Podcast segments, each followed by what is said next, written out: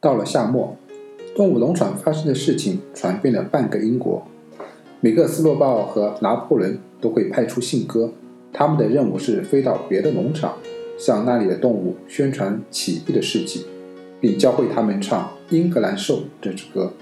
大部分时间，琼斯先生在威灵顿的红狮酒吧里呆坐着，向别人抱怨他所遭遇的不幸。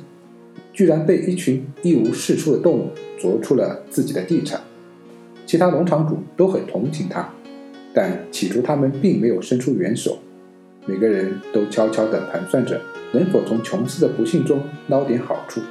幸运的是，毗邻动物农场的另外两座农场关系一直不是很好，其中一座名叫福克斯伍德农场，地方很大，但几乎没人料理。经营的方式也很落后，长满了荒林，牧场的肥力都耗尽了，泥巴也都破破烂烂的。农场主皮尔金顿是个随和的绅士，大部分时间都在钓鱼，或随季节变化进行狩猎。另外一座名叫平切贝尔的农场，面积比较小，但打理得好一些。农场主弗莱德里克是个精明能干的人。总是和别人打关系，锱铢必较是出了名的。这两人都不喜欢对方，任何事情都无法达成一致意见，即使事关捍卫自己的利益。但是，这两人都被动物农场的起义吓坏了，很担心自家农场里的动物会有样学样。一开始，他们口不对心地嘲笑着说：“动物根本不可能自己管理好农场。”他们说不到半个月，事情就会结束，还断言曼纳农场。他们坚持用曼纳农场这个名字，坚决不叫它动物农场，会起内杠，而且很快就会爆发饥荒。半个月过去了，动物们显然并没有饿死。弗莱德里克和皮尔金顿又换了口风，开始攻击动物农场里盛行种种恶行。他们说那些动物同类相食，用闹红的马蹄铁虐待对方，还实行共妻主义。两人都说这就是动物起义的结果，完全有悖自然法则。但是没有人相信他们所说的话。大家都在讨论一座神奇的农场，人类被赶跑了，动物们实现了自治。消息越传越开，众说纷纭。那一年，在乡村地区爆发了一波起义，原本很温顺的公牛们变得狂暴难驯，绵羊们冲破篱笆，吃光了木素，奶牛们踢翻奶桶，专门用来狩猎的马们也不肯乖乖地跳过障碍，反而将骑士们甩到地上。更要命的是，英格兰兽的旋律和歌词传播如此迅速，已经变得家喻户晓。听到这首歌的时候。人类怒不可遏，但他们假装认为这只是一出闹剧。他们说想不通动物们为什么愿意唱这么一首蹩脚的可耻的歌曲。任何动物如果被发现唱这首歌，会当场被打一顿板子。但是这首歌还是传开了。花眉鸟在树篱上啾啾啾的歌唱，鸽子们在榆树上咕咕咕的歌唱。连铁匠们叮叮当当的打铁声和教堂的钟声也被这首歌所感染。听到这首歌时，人类不由得暗自浑身战栗，从中听到他们即将步入毁灭的预言。十月初，玉米收割完堆放好了，有一些已经脱了粒。一排鸽子在空中盘旋着，飞落在动物农场的院子里，看上去十分激动。琼斯和他的帮工们，连同来自福克斯伍德农场和平切贝尔德农场的几个人，已经冲破了五站大门，正沿着马车小路朝农场攻来。他们都拿着棍棒，而琼斯走在前面，手里端着一把枪。显然，他们试图夺回农场。动物们一早就预料到这种事会发生，做好了迎战准备。斯洛鲍曾在农场主屋里找到一本旧书，内容是关于尤利乌斯·凯撒大帝的著名战役。他进行了研究，负责此次保卫战的指挥。他立刻下达命令。几分钟后，所有的动物都准备就绪。那几个人冲进笼舍时，斯洛鲍发动了第一波进攻。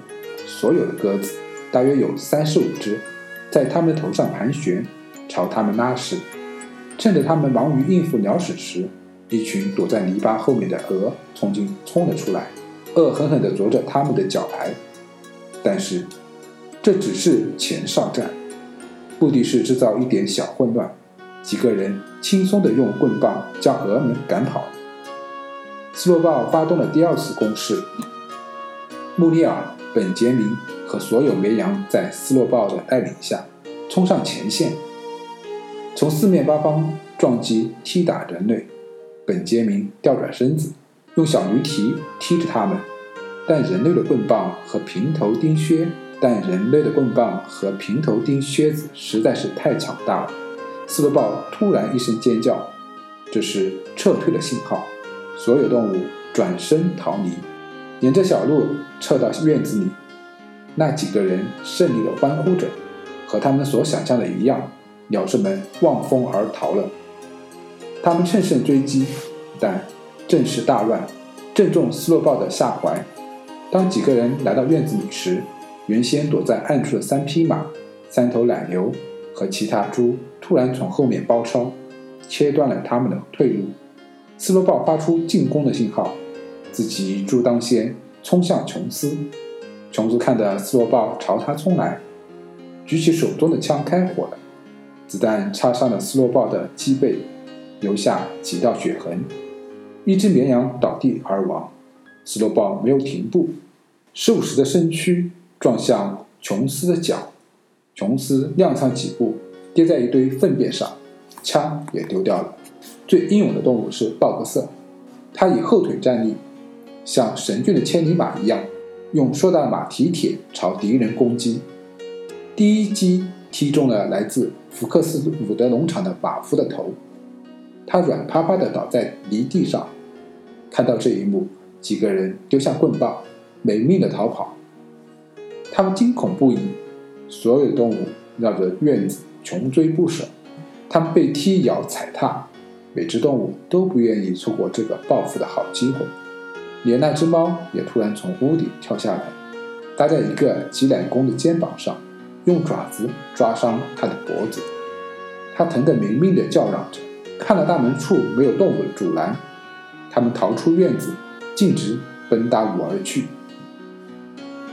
入侵只维持了五分钟，他们就可耻地顺着原路逃之夭夭。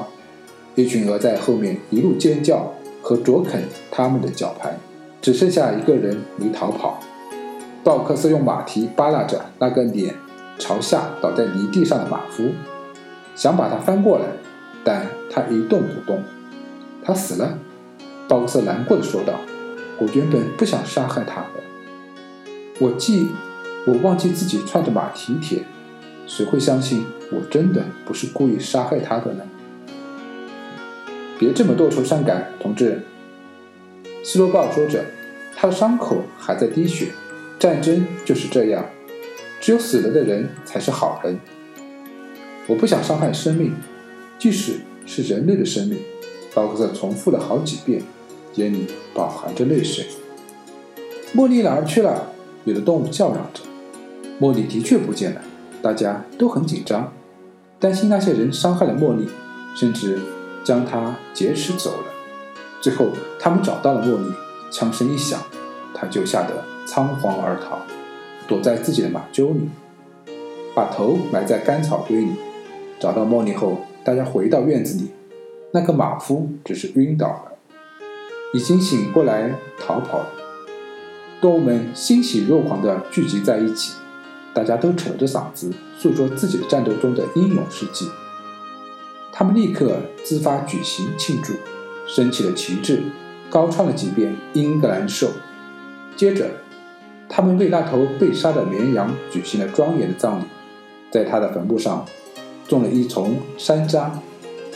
斯洛豹在坟墓边发表了简短的演说，强调如有必要，所有动物都应该为动物农场做好牺牲的准备。全体动物一致同意创建军功表彰系统，当场授予斯洛豹和鲍克瑟一级动物英雄称号。勋章是黄铜做的，实际上这些是在安居房里面找到的旧马饰，在星期天和节假日可以佩戴。那头死去的绵羊被追授二级动物英雄称号和勋章。关于如何称呼这场战役，动物们意见纷纷。最后，这场战役被命名为牛棚战役，因为牛棚是安设埋伏的地方。他们发现琼斯先生的枪被丢在泥地上，而农场主屋里有了子弹，于是他们决定把枪竖在旗杆下面，类似一门大炮。每年鸣枪两回，一次在十月十二号，纪念牛棚战役；另一次在中夏节，纪念动物起义。